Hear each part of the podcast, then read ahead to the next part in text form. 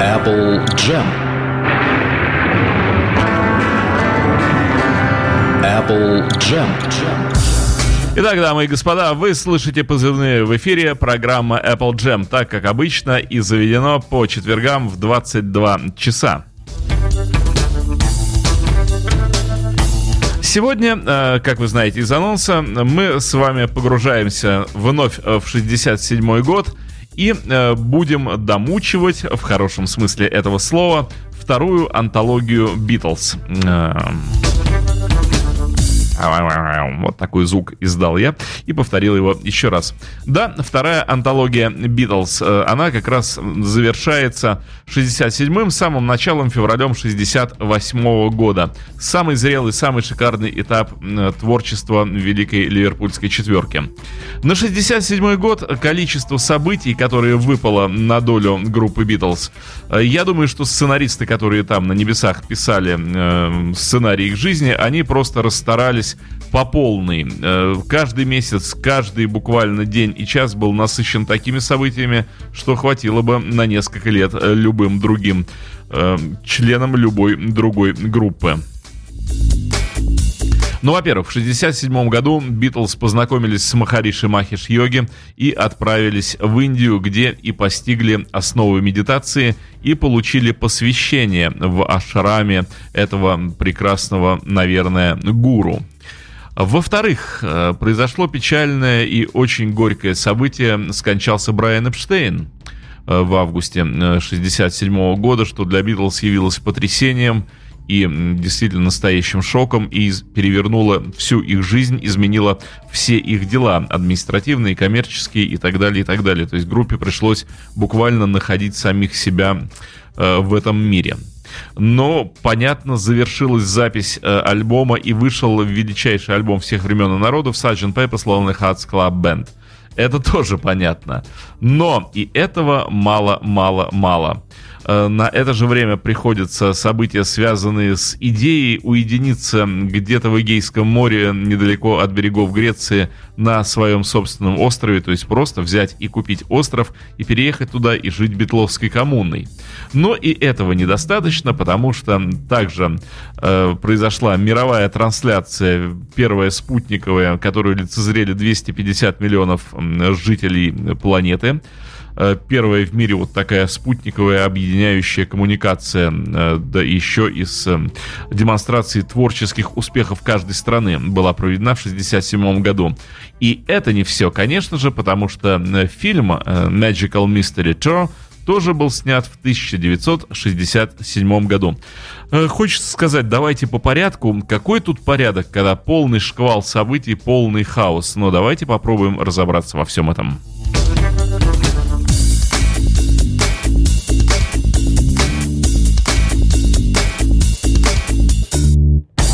Итак, начнем с телевизионной трансляции и э, со всем, что было связано э, с песней All You Need Is Love. Как всегда, э, я буду мучить вас или радовать вас э, антологией Битлз, так, чтобы участники Ливерпульского квартета могли сами отвечать за себя и за те события, которые происходили с ними вот в том самом 67 году. Итак, Ринга Стар. Программа «Наш мир» удалась. Ее посмотрели сотни миллионов человек во всем мире. Это была первая спутниковая телевизионная трансляция. Сейчас такие программы это обычное дело, но тогда они были в новинку. Это было удивительно. Мы многое делали первыми, и времена были замечательные. Пол Маккартни. Перед выступлением я не спал всю ночь, разрисовывая рубашку. У меня были химические красители Трихем. Ими можно было рисовать э, по ткани. Краски не смывались даже во время стирки. Я часто пользовался ими. Раскрашивал рубашки и двери. Это было отличное развлечение. Та рубашка после передачи порвалась. Как принято говорить, легко досталась, легко потерялась. Джордж Харрисон. Не знаю, сколько миллионов человек смотрело эту передачу, но предполагалось, что число зрителей будет феноменальным. Вероятно, это были первые попытки установить такой спутниковый телемост. Передача шла на Японию, Мексику, Канаду, на все страны. Я помню эту передачу, потому что мы решили собрать людей, представлявших э, поколение любви. Если присматриваться повнимательнее, то можно увидеть Мика, Дж... Мика Джаггера. Был там и Эрик Клэптон в полном психоделическом прикиде и с завитыми волосами. Это было неплохо, группа играла вживую. Мы немного порепетировали, а потом услышали. Вы пойдете в эфир ровно в 12, ребята. Человек наверху указал на нас пальцем, это был сигнал к началу. И мы сыграли, как говорится, с первого дубля. Нил Эспинал. Все было сделано вполне профессионально. Я помню телеоператоров и множество необычно пестро одетых людей. Атмосфера была психоделической. Но BBC почему-то снимала э, все происходящее на черно-белую пленку. Если бы мы знали это, мы бы организовали съемки сами. И снова Ринго Стар. Нам нравилось наряжаться. Мы заказали специальные костюмы на этот случай. Мой сшили Симон и Марийке из «Глупца». Он был чертовски тяжелым из-за бисера и бус и весил чуть ли не тонну. Ну, а наши счастливые лица вы можете видеть сами. Рядом со мной стоял Кит Мун. Нам подпевали все. Это было замечательное время и в музыкальном, и в духовном смысле. Что же касается передачи, то авторы песни умели вколачивать гвозди прямо в голову. Пол Маккартни. Битлз пели All You Need Is Love. Эту песню Джон написал почти самостоятельно. Она была одной из тех, над которыми мы работали в то время. Она отлично вписывалась в программу, будто ее написали специально для этого случая. Так и вышло. Ее подгоняли под программу. Но я считаю, что это просто одна из песен Джона. Мы отправились в студию Олимпик в Барнсе и записали ее. И все сказали, о, именно эта песня и должна прозвучать в передаче. Брайан Эпштейн. Я ни на миг не сомневался в том, что они выдадут что-нибудь удивительное. Об участии в телевизионной программе мы договорились за несколько месяцев. Назначенный день приближался, а они так ничего и не написали. А потом, за три недели до передачи, они принялись сочинять песню. Запись сделали за 10 дней. Это была вдохновенная песня потому что она предназначалась для международной передачи, а ребята хотели сказать свое слово миру. Едва ли можно было написать что-нибудь лучше. Это чудесная, красивая, завораживающая песня. Пол Маккартни. По стилю она немного напоминала наши ранние вещи, но, э, видимо, это был очередной виток спирали. Я назвал бы ее неким подведением итогов, взглядом в прошлое, но с новыми чувствами. Джон Леннон. Мы просто записали эту песню. Поскольку я знал аккорды, я играл на клавикордах. Джон играл на, Джордж играл на скрипке, потому что нам так захотелось, ну а Пол на контрабасе. Толком играть на этих инструментах они ведь не умели, поэтому просто издавали радующую слух звуки. В целом это звучало как оркестр, но на самом деле музыкантов там было всего двое. Один играл на скрипке, а другой на контрабасе. Тогда мы и подумали, ого, надо дополнить наш причудливый оркестрик и превратить его в настоящий оркестр. Но мы не представляли себе, как будет звучать окончательный вариант песни, пока не начались репетиции в тот самый день. До последнего момента песня звучала как-то странно. Джордж Мартин. Джон написал песню All You Need Is Love специально для телевизионной передачи. Однажды прибежал Брайан и объявил, что мы будем представлять Великобританию в международной передаче «Телемосте», поэтому мы должны написать для этого новую песню. Нам бросили вызов. У нас оставалось в запасе меньше двух недель, когда мы узнали, что передачу будут смотреть более 300 миллионов человек что для того времени казалось ну просто невероятным. Джону в голову пришла идея песни, волнующей и необычайно подходившей для этого случая. И снова Джордж Харрисон. Дух того времени требовал исполнить именно эту песню, в то время как все остальные показывали сюжеты о вязании, это Канада, например, или об ирландском танце в деревянных башмаках, Венесуэла.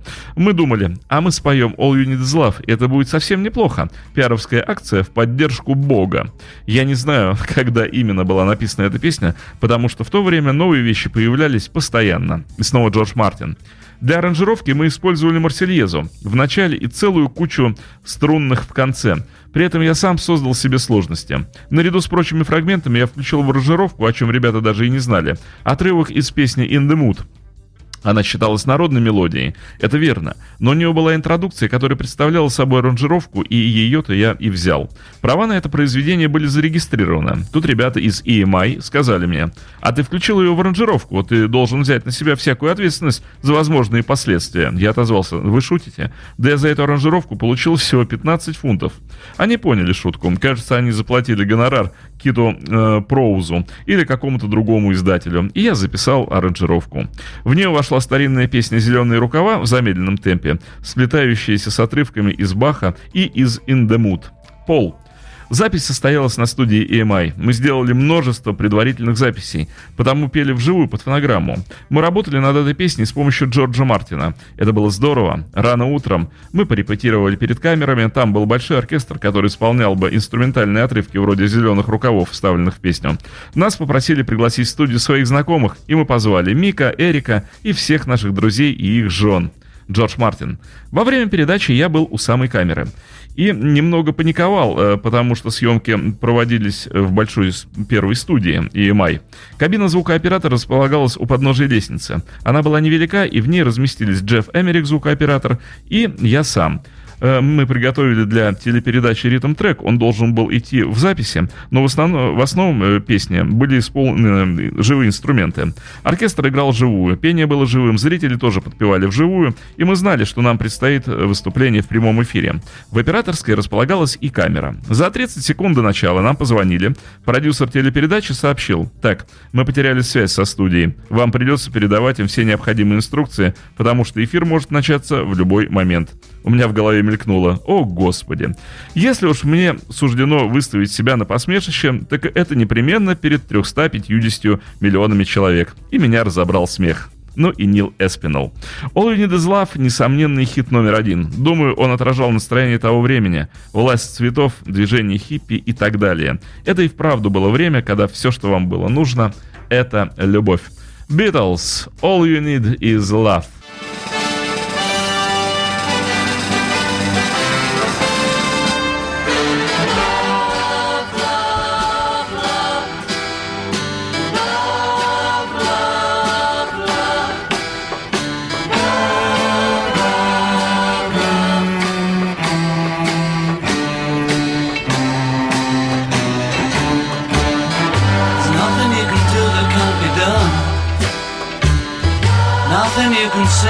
Can't be sung. Nothing you can say, but you can learn how to play the game.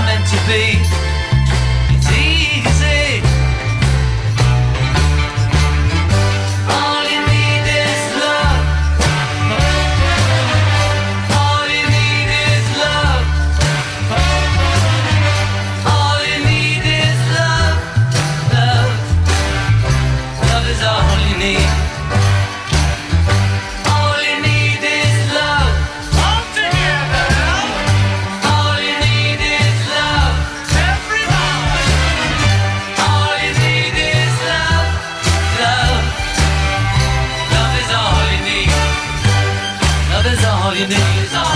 Love is all you need. Love is all you need. Love is all you need. Love is all you need. Love is all you need. Love is all you need. Love is all you need. Love is all you need. Love is all you need. Love is all you need.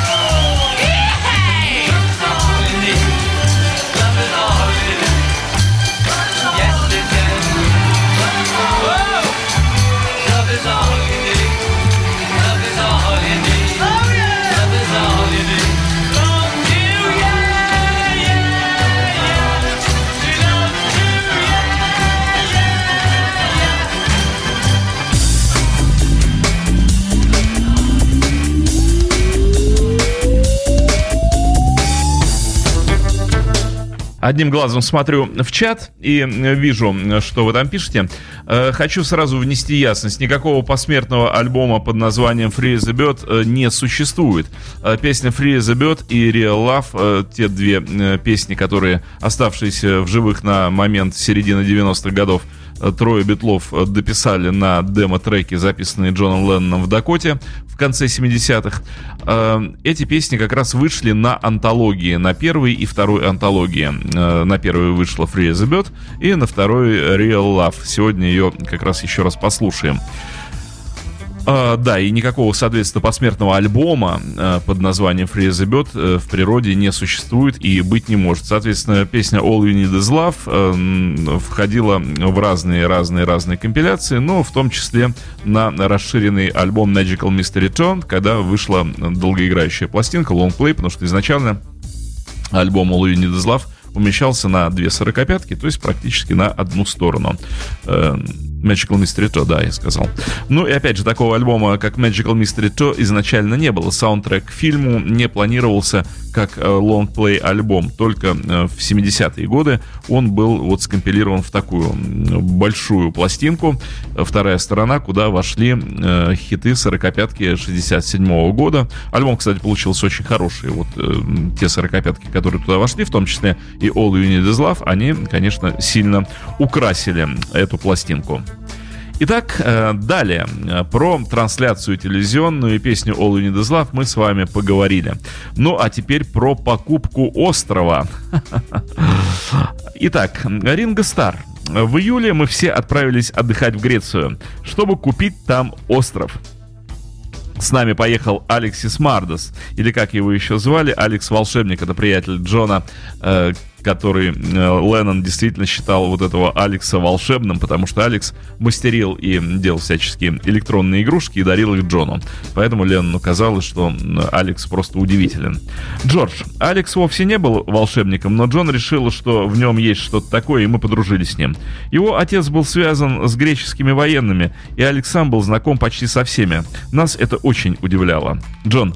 Политическая обстановка в Греции меня не очень волнует, пока это не касается меня лично лично. Мне нет дела до того, фашистское там правительство или коммунистическое. Разницы-то ведь нет никакой. Все они одинаково плохи, как и у нас дома. Я побывал в Англии и в США, но нет никакого дела до правительства этих стран. Все они одинаковые. Посмотрите, что они творят здесь. Они закрыли радио Каролина, оказывают давление на Роллинг Стоунс, а сами тратят миллиарды на ядерное оружие и повсюду строят военные базы для американцев, о которых никто ничего не знает. Это говорил Джон Леннон в 1967 году. Нил Эспинол. Ребята поговаривали о покупке острова. Не знаю, что все это значило, но звучала эта идея глуповато. Она заключалась в том, чтобы построить четыре дома, соединенных туннелями с, некими, э, с неким материнским домом. Джон, мы собирались жить там постоянно, а на родине не бывать только наездами. В крайнем случае проводить на острове 6 месяцев в году. Это было бы замечательно, жить абсолютно одним на острове. Мы могли бы разместиться в маленьких домах и жить коммуной. Дерек Тейлор. Мы собрались отныне жить вместе, в большом поместье. У четырех битлов и Брайана был бы штаб в центре поселка, огромный купол из стекла и стали, похожий на старый Кристал Пэлас под которым располагались бы общие помещения со студиями для работы, от которых должны были во все стороны разбегаться беседки и улицы, как спицы в колесе, и вести к четырем просторным и обязательно красивым жилым домам. На периферии предполагалось разместить дома, дома для окружения Нила, Мэла, Терри и Дерека, а также ближайших партнеров, родных и друзей.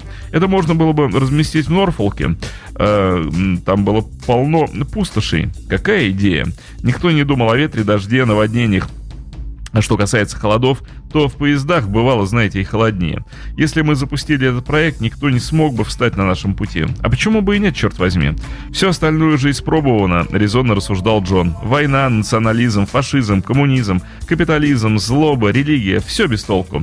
Так почему бы не испробовать вот это? Джордж Мартин. Мы арендовали яхту и начали плавать вдоль побережья от Афин, осматривая острова. Кто-то предложил нам во что-нибудь вложить деньги, а мы подумали, о, может купим остров? Туда мы могли бы приезжать на отдых. Это была отличная поездка. Мы с Джоном постоянно были под кайфом, сидели на носу яхты, играя на укулеле.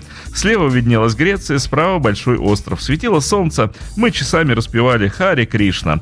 Наконец мы высадились на пляже возле деревни, но едва сошли на берег, как полил дождь. Началась гроза, засверкали молнии, а единственным строением на острове был маленький рыбацкий домик. Туда мы все и бросились. «Простите, вы не могли бы приютить нас?» Весь остров был усыпан крупными камнями, но Алекс заявил. «Ну и что? Мы попросим военных, они соберут все камни и увезут их». Но мы вернулись на яхту, поплыли прочь и никогда больше не вспоминали об этом острове. Это был, наверное, единственный случай, когда Битлз заработали деньги от какого-то не музыкального проекта. Сперва мы поменяли фунты на доллары, а когда нам пришлось менять их обратно, курс поднялся, и мы заработали около 20 шиллингов. Не Леспинал. Я пробыл там один день, а потом сказал, я уезжаю домой. Так же поступил и Ринга. Ринга. Поездка получилась бессмысленной. Мы не купили остров, а вернулись домой. Отправляясь отдыхать, мы всегда строили грандиозные планы, но ни разу не осуществили их. А еще мы собирались купить деревню в Англии с кучей домов и площадью в центре. Каждому из нас должно было достаться по нескольку домов и одна четвертая часть деревни. Вот что получалось, когда мы, нам нечем было заняться. Гораздо безопаснее было записывать пластинки, потому что когда работа заканчивалась, мы словно сходили с ума. Ну что ж, ну вот теперь э, с удовольствием послушаем Real Love, одна из э, песен, которая была записана после смерти Джона Леннона музыкантами, троими оставшимися Битлз.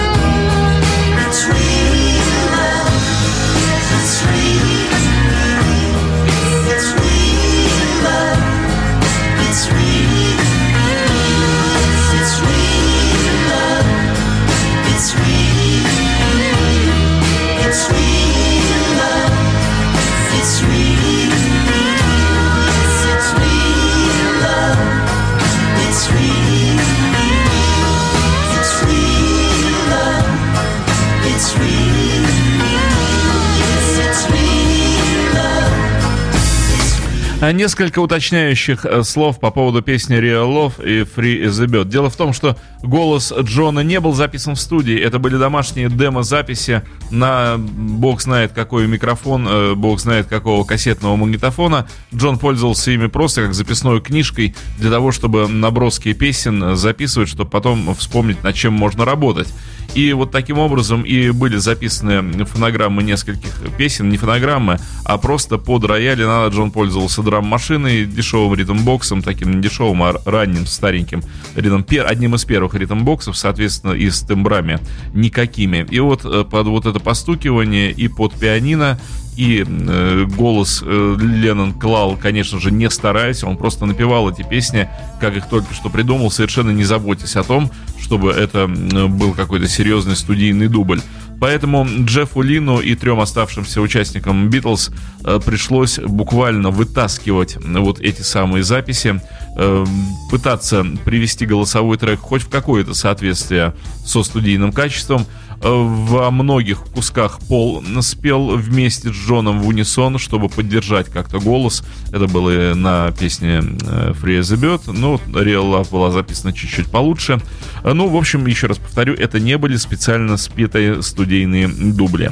В 1967 году состоялись съемки э, фильма Magical Mystery Tour очень странного фильма, очень неоднозначного и имевшего очень неоднозначный результат. Итак, Приступаем. В начале 1967 года, говорит Леннон, мы поняли, что больше не будем ездить в турне, потому не сможем воспроизводить на сцене ту музыку, которую мы когда-то записывали. Если сцену придется исключить, значит ее надо чем-то заменить. Очевидным решением стало телевидение. Джордж. Несколько лет мы подыскивали подходящие киносценарии, но за то время, которое прошло после выхода Hard Day's Night и Help, наверное, всего там, года два, ментально мы стали старше лет на 500. Нам уже не хотелось снимать стандартный фильм о четырех развеселых парнях, распевающих запоминающиеся песенки. Фильм должен был иметь более глубокий смысл. Помню, мы познакомились с Патриком Магуэном, который написал пару эпизодов сериала «Узник», который нам очень нравился. Мы подумали, о, может, он сочинит что-нибудь для нас. Потом был еще Дэвид Хелливелл, который написал «Малыш Малькольм» и его борьба с евнухами. Мы обратились к нему с просьбой написать что-нибудь для нас. Мы еще подумали обратиться к Джо Ортону, но не помню, чтобы с ним кто-нибудь встречался по этому самому поводу. Или видел этот сценарий, хотя потом мне рассказывали, что так оно и было. Кажется, это была поездка а-ля Брайан Эпштейн. Пол. Не знаю точно, кому принадлежит идея Magical Mystery Tour. Возможно, мне, но я не уверен, что хочу взять на себя всю ответственность за нее. Мы обдумывали ее вместе, но большая часть материала могла быть моей, потому что у меня появлялось много замыслов, как когда-то для Sgt. Peppers. Я не говорю, что это был мой альбом, мы все работали над ним, но я внес в него немалый вклад. Я купил камеру, стал часто бывать в парке и снимать фильмы. Мы показывали наши домашние фильмы друг другу, делали для них сумасшедшие звукозаписи. Я часто занимался монтажом прямо дома, у меня был маленький монтажный станок, и я увлекся этим делом. Что касается следующего проекта Битлз, я думал, попробуем-ка снять фильм, это же отличное занятие, нам так хотелось. Сценарий для Magical, сценария для Magical Mystery Tour не было. Для таких фильмов сценарии вообще не нужны, была только безумная идея. Мы говорили всем, ну так, Утром мы в понедельник приходите, все, приходите к автобусу. Я объяснял всем, мы будем снимать фильм по ходу дела, но не беспокойтесь, так и задумано. Мне пришлось всем все объяснять. Это заменяло сценарий. Мы знали, что снимаем не обычный фильм, а картину 60-х годов, где будет и Человек-яйцо, и многое другое. Джон Леннон. У нас еще не было сценария, но мы наняли одного парня, который обошел все туалеты Великобритании и переписал все надписи, нацарапанные на стенах. Ринга. Идея Magical Mystery Tour принадлежала Полу. Не худший способ работы. У Пола был большой лист бумаги, э, просто чистый лист бумаги с нарисованным на ней кругом. Э, план был таким. Мы начинаем отсюда и должны каким-то образом прийти вот сюда. Мы заполняли этот лист по ходу дела. Мы арендовали автобус и поехали. Кое-что мы запланировали, конечно. Джон хотел, чтобы в фильме участвовали карлики. Нам пришлось проводить павильонные съемки в авиационном ангаре. Конечно, музыку написали мы. Снятый материал был отличным и очень забавным. Чтобы подобрать актеров, мы посмотрели справочник «Прожектор». Вот этот нам подойдет так, вот этот. Нам понадобилась толстуха на роль моей тетки. И мы нашли толстуху. Джон. Это фильм о группе самых обычных людей, которые разъезжают повсюду в экскурсионном автобусе, и всюду их ждут разные приключения. Джордж. Это было что-то вроде экскурсионной поездки. К примеру, из Ливерпуля к маякам Блэкпула, в которую берут с собой э, несколько ящиков пива и веселятся как могут. Все это звучало очень туманно, мы понятия не имели, что там у нас получится. По крайней мере, я не имел. Я не знал, что происходит, а может, не уделял съемкам достаточно внимания, потому что находился вообще в другом мире. Наконец, Пол решил, что каждый должен пытаться сделать что-то сам и как-то выразить себя. Что касается меня, то я чувствовал там себя не в своей тарелке. Я был балластом. Там было много людей, которых мы позвали на помощь. Один из них Деннис О'Делл, кажется, помощник продюсера фильма «Hard Day's Night». Позднее он имел какое-то отношение к компании Apple. Нам было необходимо иметь рядом взрослого, серьезного человека, наставника, который ведал бы организационной стороной дела. Magical Mystery Tour принес пользу в одном. Он заставил нас хоть чем-нибудь заняться, как-то объединил нас. Ну и Джон Леннон. Я еще находился под ошибочным впечатлением, что вот-вот снова появится Брайан Эпштейн и скажет «Так, пора записывать пластинку». Или «Пора заняться тем-то и тем-то» ему обязательно э, его обязанности взял на себя Пол. И он говорил, а теперь мы будем снимать фильм, а теперь мы займемся пластинкой. Он считал, что если он не станет подгонять нас, мы больше вообще не выпустим ни одного альбома. Пол распоряжался, по крайней мере, он считал, что распоряжается. И мне приходилось писать, и я выдавал 20 песен. Он тоже приносил 20 песен, причем хороших, и говорил, будем записывать пластинку. И мне приходилось снова сочинять песни. Итак, э, трек с пластинки Magical Mystery Tour, ну, вернее, трек с пластинки «Антология», поскольку мы сегодня слушаем э, вторую антологию Битлз, ее последнюю часть. И вот вам I'm a Walrus, один из э, рабочих треков, один из вариантов сведения, который делал Джордж Мартин и который в конечном итоге не вошел, этот вариант, не вошел на Magical Mystery, но остался в аналах студии звукозаписи.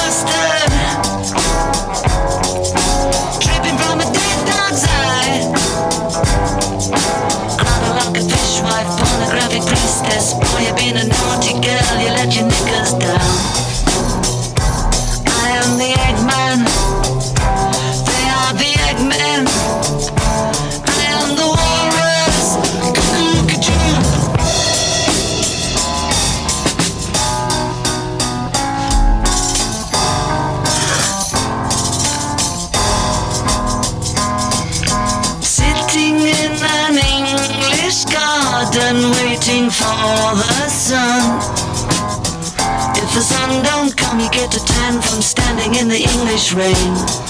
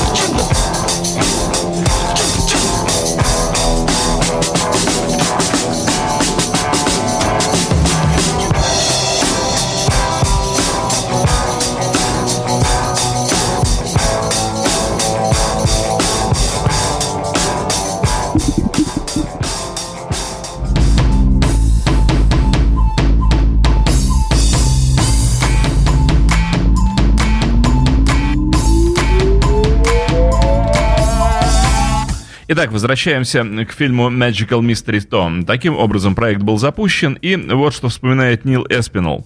Пол и Джон работали дома у Пола в Сент-Джонс-Вуде. Он э, начертил круг и разделил его на части словно спицами колеса. Это выглядело так. Здесь будет песня, здесь сон и так далее. Они все разметили. Джон, мы уже знали, какие сцены хотим включить в фильм. Но нам пришлось подстраховаться и де- к действующим и подстраиваться к действующим лицам, как только мы познакомились с нашими артистами. Кто-нибудь хотел сделать что-то незапланированное, мы тут же соглашались. Если все получалось, мы оставляли эту сцену. В автобусе сидела прелестная пятилетняя девочка Никола. Поскольку она была там, и поскольку мы считали, что она имеет на это право, мы вставили фрагмент, в котором я просто болтаю с ней и дарю ей воздушный шарик. Пол. Я уехал однажды утром вместе с друзьями э, во Францию и снял фрагмент к песне «Full on the Hill» «Дурак на холме». Их нельзя было назвать съемочной группой, для этого понадобились бы десятки операторов, но мы этого не хотели. Мы знали, что нарушаем все правила и снимаем простенький, незатейливый фильм. Только изредка нам становилось неловко, чаще всего мы говорили людям, слушайте, действуйте по своему усмотрению, просто спуститесь на пляж. Айвор Катлер играл э, Бастера Бладвессела. Он э, заигрывал с Джесси Толстухой. Мы сняли это все на песке, где он рисовал вокруг нее огромное сердце. Мы сказали, слушай, это здорово. И вставили эпизод в фильм. Пару раз мы сталкивались с проблемами. Нам было жаль таких людей, как Нат Джекли, которыми мы восхищались. Это был старый комик из мюзик-холла, прославившийся эксцентрическими танцами и своей неповторимой походкой. Это он делал прекрасно. Мы с Джоном просто обожали его. Джону хотелось снять его в эпизоде, но Джекли не нравилось, что у нас нет сценария. Некоторые пожилые актеры, привыкшие работать строго по сценарию, привыкли работать строго по сценарию, что в конце концов было разумно, были разочарованы фильмом. Ринга. Это было здорово. Мы выходили из автобуса, остановимся здесь и снимали, что хотели. Шли на пляж, рисовали сердца, танцевали, потом мы накладывали на эти кадры музыку. Нам понадобилось две недели, чтобы снять фильм, и долгое время, чтобы смонтировать его. С первым режиссером нам не повезло. У нас были ходячие операторы, они носили камеру на плече. Когда мы стали осматривать материал первых тре- трех или четырех дней, то обнаружили, что режиссер забывал дать команду включить камеры.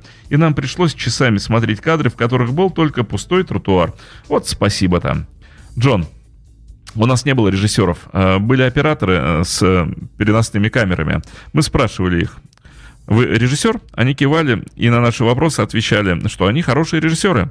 Мы говорили, тогда вы приняты на работу. Неплохая зарисовка на тему о большом бизнесе. Ну и ринга. Я пользовался тремя ударными установками. Одну сделали для великана. Ее невозможно даже себе представить. Громадный барабан, там-там и тарелки. Я не мог дотянуться на них, и мы так и не стали использовать эту установку. Но для общих планов она годилась. Еще у меня была мини-установка, чтобы повалять дурака. Ну и, наконец, обычная. Слушаем Full on the Hill. Э, Вот как раз та песня, которую Пол записал э, со своими, вернее, не записал, а видео, на которое было снято во Франции э, в выходные, куда Пол и сбежал со своими приятелями, прихватив камеру. Full on the Hill с антологией.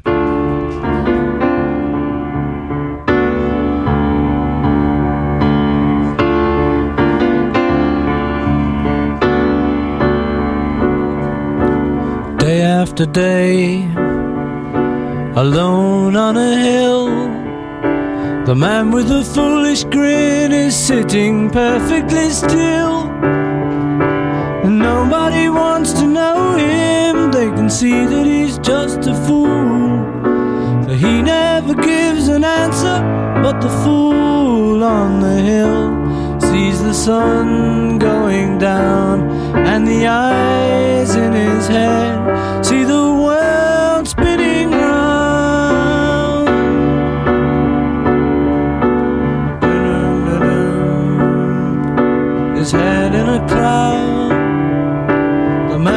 foolish grin is talking perfectly loud.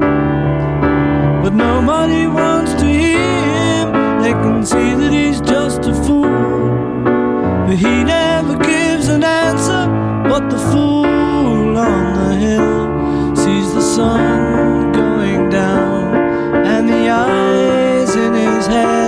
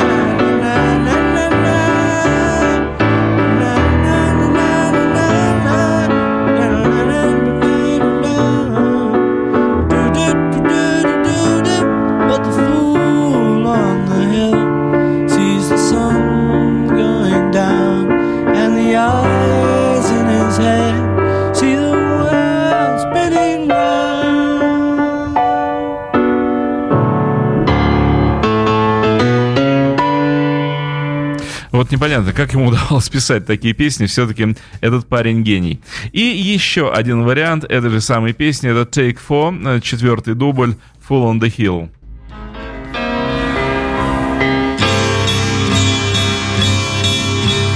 day after day, alone on a hill. The man with the foolish grin is sitting perfectly still, and nobody wants to know him. They can see that he's just a fool. But he never gives an answer. But the fool on the hill sees the sun going down, and the eyes in his head see the world spinning round. Well on his way, in a cloud. The man with the empty mind is talking perfectly loud. But nobody seems to hear him, for they think that he's just a fool.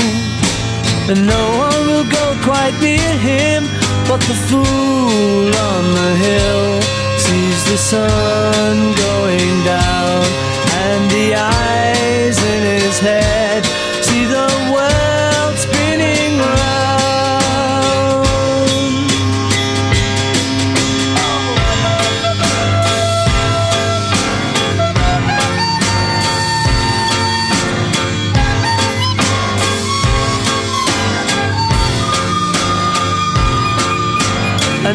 nobody wants to know him, for they think that he's just a fool. For he never gives an answer, but the fool on the hill sees the sun going down,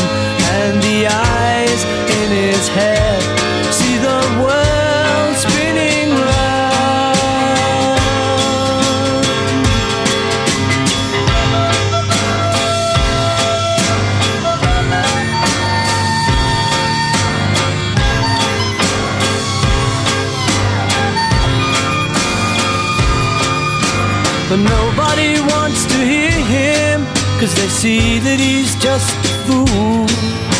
For he never gives the answer But the fool on the hill sees the sun going down, and the eyes in his head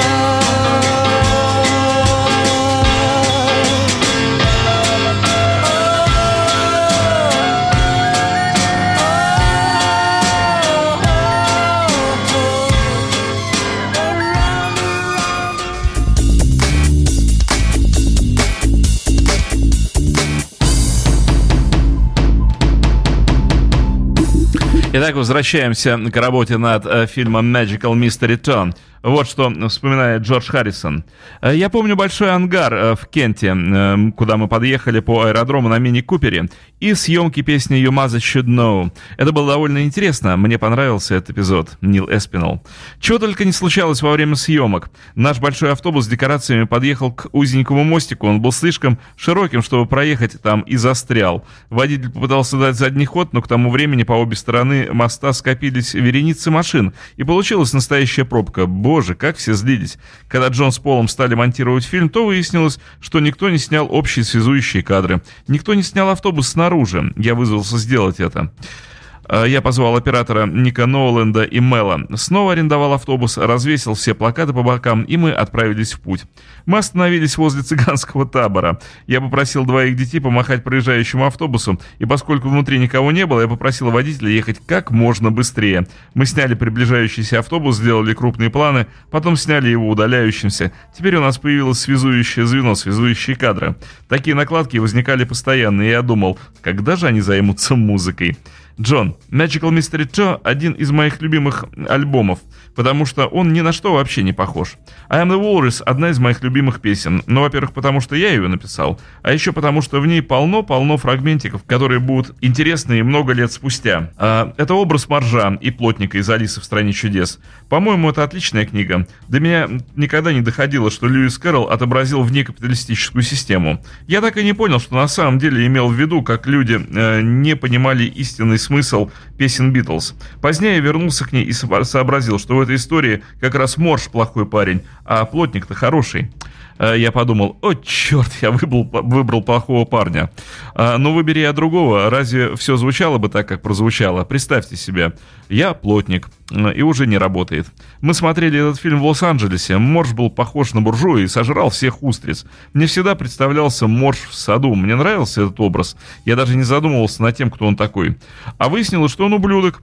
Но все это написано так, что каждый понимает, этот образ что-то означает. Даже мне так казалось.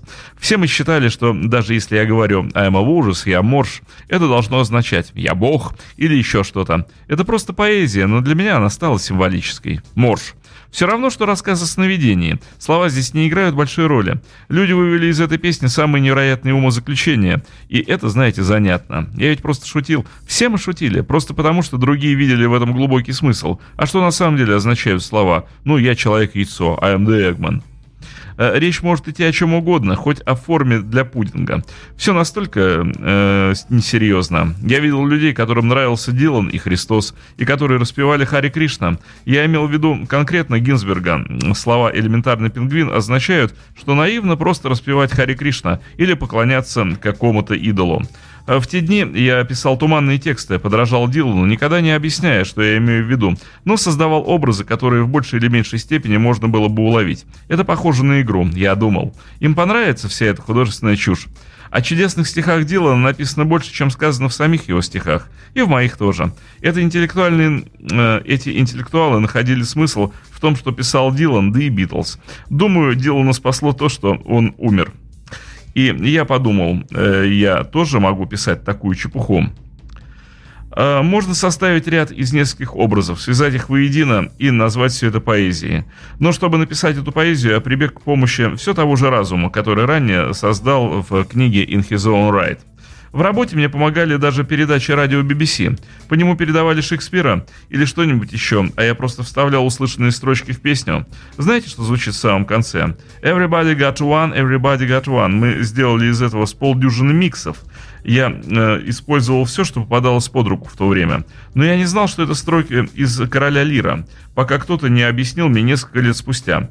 Потому что э, я едва мог разобрать, что там говорят было интересно накладывать на фонограмму песни радио, э, на фонограмму песни радиопередачу. Вот секрет как раз этой самой песни. И вот что говорит Пол о выходе э, фильма Magical Mystery Tour. Фильм показали по BBC One э, в день подарков, когда по телевизору идут программы мюзик-холлов, а также выступают Брюс Форрис и Джимми Тарбук. А на следующий раз все увидели ни на что не похожий концерт, да еще на Рождество. Думаю, многие были удивлены. Критики мгновенно подняли шум. Катастрофа, провал. Э, Предлагаю послушать Йомаза Know, тоже рабочий трек э, с антологии. И дальше уже завершить разговор о фильме Magical Mystery Tour. Do you want us to do it again, George? Okay. With Siggy in mouth.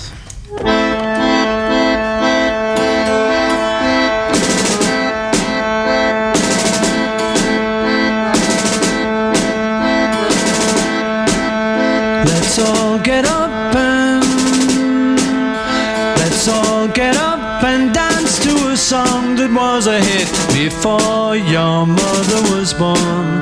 Though she was born a long, long time ago, your mother should know. Your mother should know. Sing it again. Let's all get up and dance to a song that was a hit before your mother was born. Though she was born a long, long time your mother should know. Your mother should know.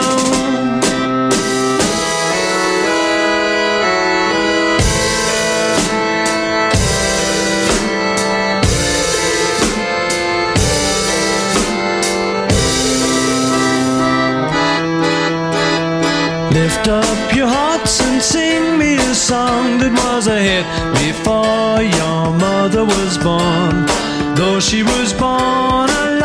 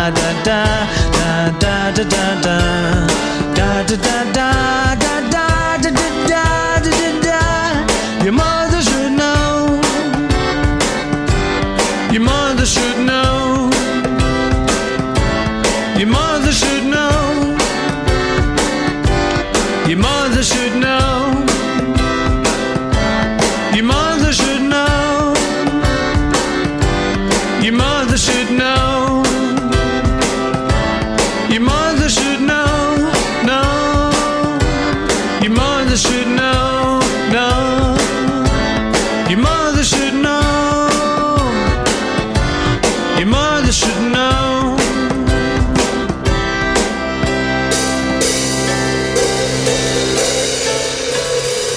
It should fade out at the end anyway, so there was enough to fade out. Was that all right?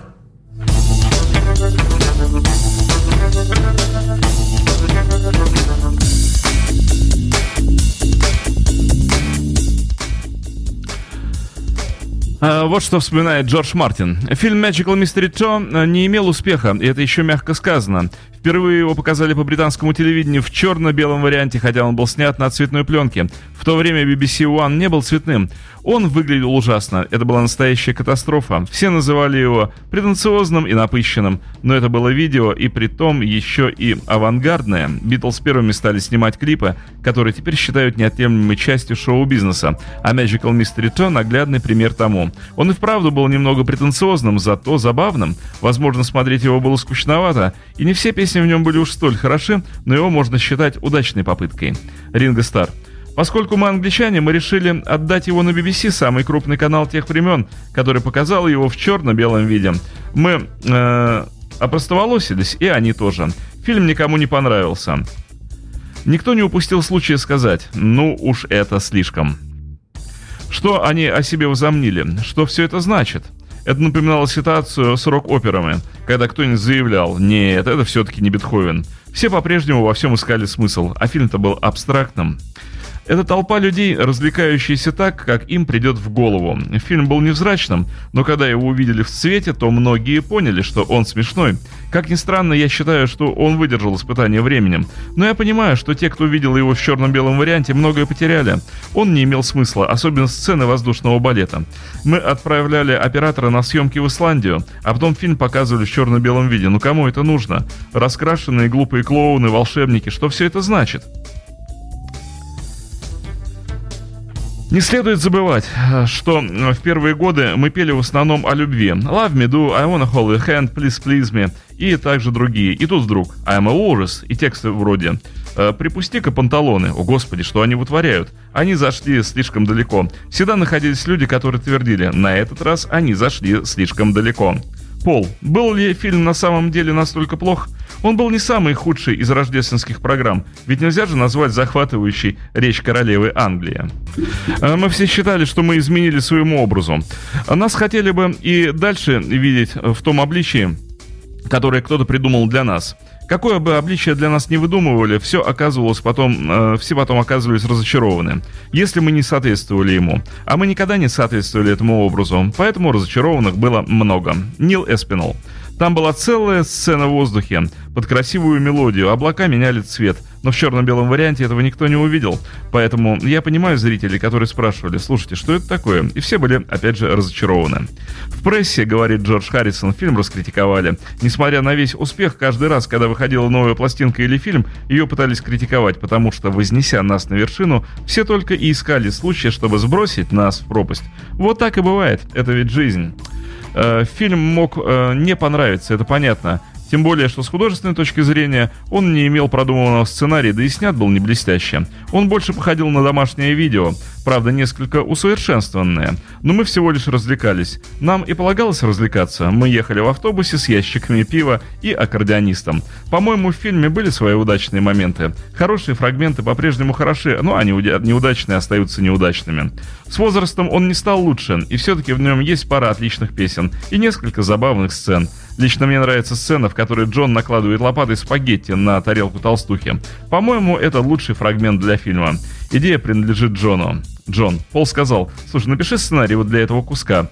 И я подумал, черт побери, я никогда не снимал фильмы, и вдруг напиши сценарий. Ну как? Я куда-то отошел и написал сцену, которая как будто толстухе снится сон, и всю эту ерунду со спагетти. А, ну что же, дамы и господа, э, все э, стало на свои места. Э, фильм Magical Mystery Tour в итоге показывают на курсах кинорежиссеров как авангардный фильм 60-х годов. И э, таким образом оказалось, что Битлз сняли не полную рождественскую ерунду, а какой-то серьезный концептуальный э, фильм. Ну и еще Пол Маккартни. Я был режиссером рекламного клипа для песни Hello Goodbye.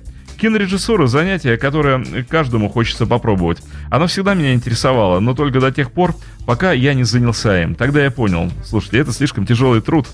Э, кто-то подвел итог этой работе вот так. Всегда найдется кто-нибудь, кто придет и скажет, вам нужны золотые пистолеты или серебряные. И ты начинаешь ломать голову. Так все и происходило. Приходилось принимать столько решений, что в конце концов я возненавидел эту работу. Я ведь не был режиссером в строгом смысле слова. Нам требовалось только пара камер, несколько хороших операторов, звук и несколько девушек-танцовщиц. Я думал, Мы снимем театр и устроим в нем съемки. Так мы и поступили. Нарядились в наши костюмы из сержанта Пеппера и сняли клип Sale Theatre в Уэст-Энде, Ринга. В конце этого года я уехал в Рим сниматься в фильме «Кэнди». Классной картине. Я до сих пор вспоминаю об этом с трепетом.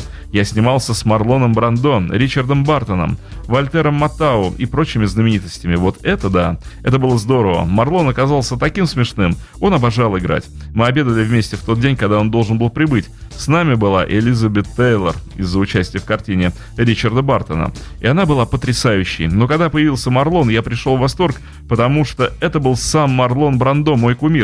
Он пришел и был таким обаятельным и дружелюбным. Он играл Марлона специально для меня. Он взял ложку и смотрелся в нее, разыгрывая самого себя. У меня в голове вертелось. Это же сам Марлон Брандо. Это Брандо. Это было потрясающе. Я люблю тебя, Марлон. А, нам остается только послушать э, песню Hello, Goodbye. И таким образом история 1967 года будет завершена. Hey,